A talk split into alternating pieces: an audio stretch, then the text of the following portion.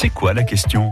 Eh bien la voici. Aujourd'hui, tout le monde le dit, l'espérance de vie augmente. Mais Jean-Michel Piquet, est-ce que c'est vrai?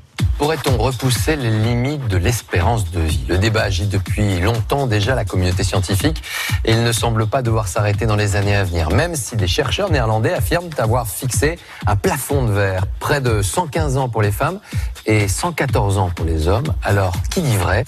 Alors là, Laurent, j'en sais rien du tout. Hein.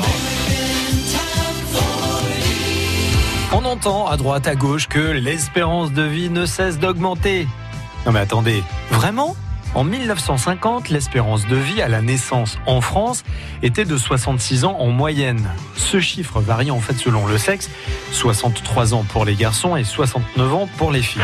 Depuis 1950, l'espérance de vie a largement augmenté grâce au progrès de la médecine et à l'amélioration des conditions de vie. Aujourd'hui, l'espérance de vie en France est de 82 ans, avec encore là aussi une distinction, 79 ans pour les garçons et 85 ans pour les filles. Mais on remarque à l'heure actuelle un ralentissement de cette augmentation d'espérance de vie. En France, l'espérance de vie des femmes a atteint en quelque sorte un plateau alors qu'elle continue d'augmenter chez les hommes.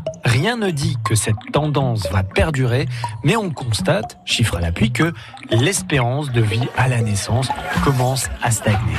Toutefois, quelques conseils pour mettre toutes les chances de son côté et vieillir tranquille. La personne, femme et homme, qui a décidé de faire 3 heures d'activité physique par semaine prolonge leur survie dans de bonnes conditions de 8 à 15 ans. Bon, ben, il n'y a plus qu'à. Il y a plus qu'à. Merci beaucoup, Jean-Michel. Lundi, on partagera les préjugés sur les femmes. Euh, lundi, non, demain, vendredi plutôt. C'est pas le week-end. C'est quoi la question? À réécouter maintenant sur FranceBleu.fr.